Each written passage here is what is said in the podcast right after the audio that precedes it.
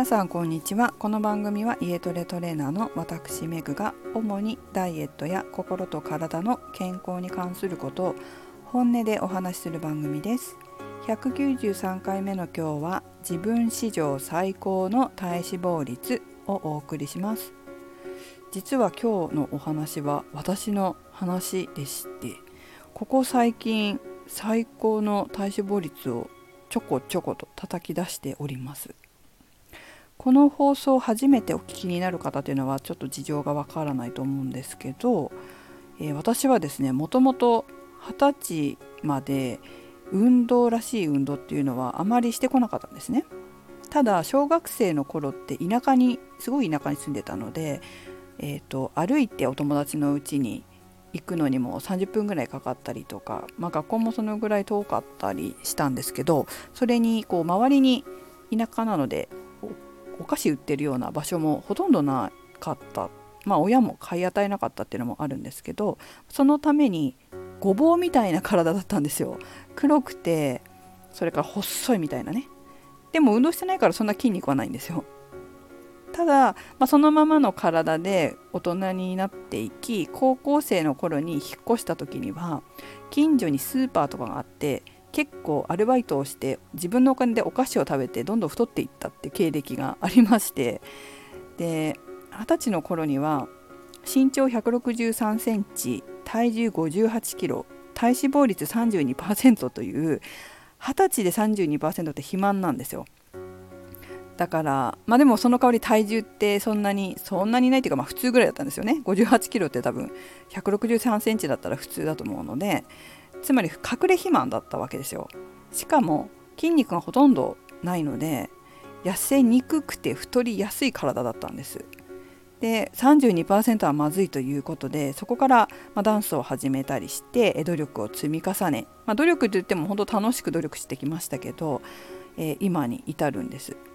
まあ、今に至るっていうのはその趣味が高じてこういう仕事をするということになったんですけど、まあ、こういう仕事っていうのはインストラクターだったりフィットネスのインストラクターだったりトレーナーですねパーソナルトレーナーだったりっていうこういう体の仕事をするようになったんです。てかその時当時は看護師だったんですけど看護学校に行ってたんですけど、まあ、看護師は辞めてしまいましてこちらの今のフィットネスのお仕事の方がずっと長いもう来年来月ぐらいでだいたい20年ぐらいになっていますけど、まあ、こんな風に体のことにずっと関わってきました。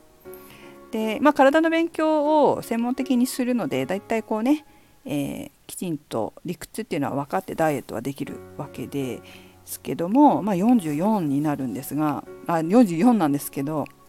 この年で、えー、一番体脂肪率低くなるとは思ってませんでしたがやっぱり目指してはきましたよね。えー、より良い体っていうか年を重ねても美しい体でいたいっていうのはやっぱりあのありますよね、まあ、お肌とかもそうですですけれども、ね、髪の毛もそうじゃないですか、まあ、いくつになってもっていうのはありますよね。なんか年のせいでとか、まあ、年が年取ったからとかっていう言い訳とかしたくないなと思ってはいつもいます、うん、やっぱり年を重ねるほどに美しくは、うん、ありたいなそうありたいなっていうふうにはやっぱり思ってますね。まあそういう自分の思考が自分の思考っていうのは自分の考え方がま体にも出てくるんだろうなっていうふうにやっぱり思います。ただ今回ねコロナで体脂肪率結構上がったんですよ。なんか20%超えしてしまってああこれ久しぶりにこう21とか22とか見たなとかって思うぐらい増えたんですよね。でも体重って54キロぐらいだったんですよ。で54っていうのはまあ普段は53 53525354ぐらいなので体重はほとんど変わらないんですけど体脂肪率がまあ18%ぐらいが1819%ぐらいだったのが20とか2122ぐらいにまでなってしまって体重がほとんど変わってないのに体脂肪が増えたってことはやっぱりあの外出自粛で動かないとか外に出ないとか、まあ、仕事とかも私はできなかったのでこういう仕事できなかったんですよね。トレーニングの仕事ってお休みしなきゃいけなかったので。うん自分のトレーニングもやっぱりなかなかできなかったですし思うようにできませんでしたし、まあ、サッカーもできなかったし、まあ、サッカーやってるんですけど、えーとそういうこともあって、まあ、筋肉が減って体脂肪が代わりに増えたなっていうのはすごくこう如実に感じた今年1年でした。でそこからまた戻したわけですよ、まあ、生活がだんだんね外出自粛が終わって徐々に普段の生活に戻ってきて、えー、歩くようになったりとかいろいろ活動的になって体脂肪率が元に戻ってきてたわけです。で筋肉もねしっかりつくので体重はそんなに変わらないんだけれども体脂肪率は下がった。つまり筋肉はしっかりとついてまた戻ってきてくれて戻ってきてくれてっていうかね自分で戻したんだけどまた筋肉量を戻してそれで体脂肪を落としたっていうことで体重は本当に525354、まあ、この辺をこう行ったり来たりするわけですけど、まあ、そんな中でも体脂肪率が元に戻ったなと思ったらもっと減ったっていう感じで最近17%が出るようになったのでちょっと喜んでおります。これ人生で初ですね。ねだから年齢じゃないないなと本当に思いますね。で今回どうして普段よりももうちょっと落ちたのかっていうとそこには大きな理由が一つあります。そもそもねあの筋肉をつけて維持するための運動とか食事っていうのは別に普段と変わらなかったわけです。そしてまあ体をよく動かしてというのは普通に普通のこと、まあ、サッカーもやり始めまた始まりましたしそこは普通だったんですけど一つだけ大きく違ったところはメンタルなんですよ。何か違ったかっていうとそれもまたえっとダイエットに関するメンタルではないんです。で何を変えたかというとちょっと昨日だったかな一昨日だったかな話したと思うんですけど仕事に関するメンタルのことをやってたんです、まあ、脳のアップデートをしたんです仕事に関して。でね、今まで別に普通に順調に来てたんですけどさらに次の目標に向かおうと思ったらやっぱりちょっと壁が来るじゃないですか。現状維持だと悩みはないわけですよ。だけどそれだと現状維持は衰退っていつも言ってるようにやっぱり現状維持しようと思うと人生もやっぱ衰退していってしまうしそれはちょっと私はあまり望んでいないのでどんどんどんどん年を重ねるごとに、まあ、体を美しくというのと同じように自分の人生もアップデートさせていきたい。より良い人生を年を重ねるごとにしていきたいっていうのはやっぱりありますから。次のステージに向かおうと思えば、まあ、次は次のステージに向かうための壁ってくるでしょ？やっぱりね変えていかなければいけない部分ってあるわけじゃないですか。そこに向かい合った時にやはりちょっと,、うんと、変えた方がいいな。ここのその思考回路思考パターンを変えていかないと自分の夢っていうのが次の夢っていうのに手が届かないなと思ったので、えー、まあ、脳のアップデートをしたわけです例に漏れず、まあ、脳のアップデートっていうのは時々、えー、こちらでも話をしますけれども自分の悪い脳の癖つまり夢を現実化させない。えっ、とわかるかな？夢を叶えるのを邪魔する。脳の癖思考の癖考え方の癖っていうのがあるからそれを直していくんですけどもそれをねやったんですよ。で結構これがまた私の本当に気づかないかったんだなんでこんなことに気づかなかったんだっていうぐらい無意識になってた大きいものでそこをねあの根本的に変えたんです。でそうするとあの活動量が上がったんですよ。この夢を叶えるためにはああいうこともした方がいいこういうこともした方がいいああいうこともしたいっていうふうにこうどんどん出てくるので、えーと、その都度その都度こうやることをやるわけじゃないですか。つまり行動するっていうことは消費エネルギーが上がるっていうことですよね。その分やっぱり普段よりもエネルギーを消費することができたので体脂肪が減ってったんじゃないかなっていうふうに私は考えています。その他何も変わってないんでね。そこがねやっぱりそのダイエットに関することじゃないのに違う部分を変えたとしてもダイエットにつながっていくっていうことです、まあ、それはそうですよねあの今までやってなかったことをやり始めるわけですから行動量が増えるわけで消費エネルギーが増えるっていうのはありますよね。なのでこういう脳のアップデートをしていくと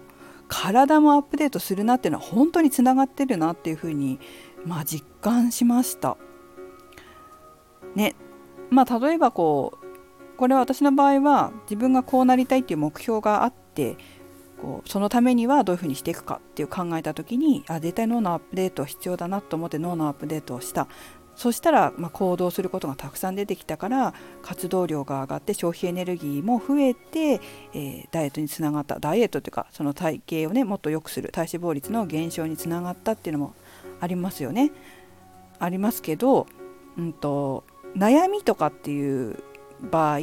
悩みがあるよっていう場合もやっぱ太るじゃないですか。まあ、ホルモン的な部分ももちろんありますけどそもそもね悩みがある時って活動量が減るじゃないですか。なんか悩んでる時って行動できなくないですか？椅子に座ってじーって考え事したりとかあのまあちょっとひどい時だと考え事しながら何か食べたりして消費エネルギーが減るだけじゃなくて摂取エネルギーまで増えるみたいになってしまうと、えー、体脂肪も増えますよね。逆に悩みがこう解消された時ってまた行動できる自分になってるから消費エネルギーが増えて、まあ、別にねあのじっとしながら何か食べる必要もないでしょうから、